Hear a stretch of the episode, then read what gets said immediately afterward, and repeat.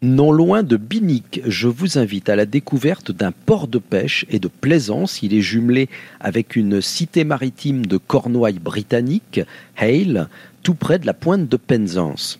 Ce port s'appelle Pordic et son nom nous renseigne immédiatement sur sa situation.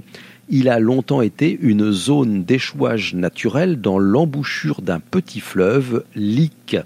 La paroisse s'étendait jusqu'à la limite des tables sur mer et c'est l'Ic qui faisait la délimitation. En 1836, Pordic va céder neuf villages au moment de la création de la commune de Binic. La façade maritime de Pordic est surtout constituée de falaises de près de 80 mètres de haut, entrecoupées de deux petites plages, celle du Barillet et celle du Petit Havre. Les habitants étaient surtout des marins ou des agriculteurs, et pour ceux qui partaient parfois pendant plusieurs mois en mer, eh on trouve deux chapelles, Notre-Dame de la Garde et la chapelle du Vaudic, dont il est fait mention lors de sa reconstruction en 1387.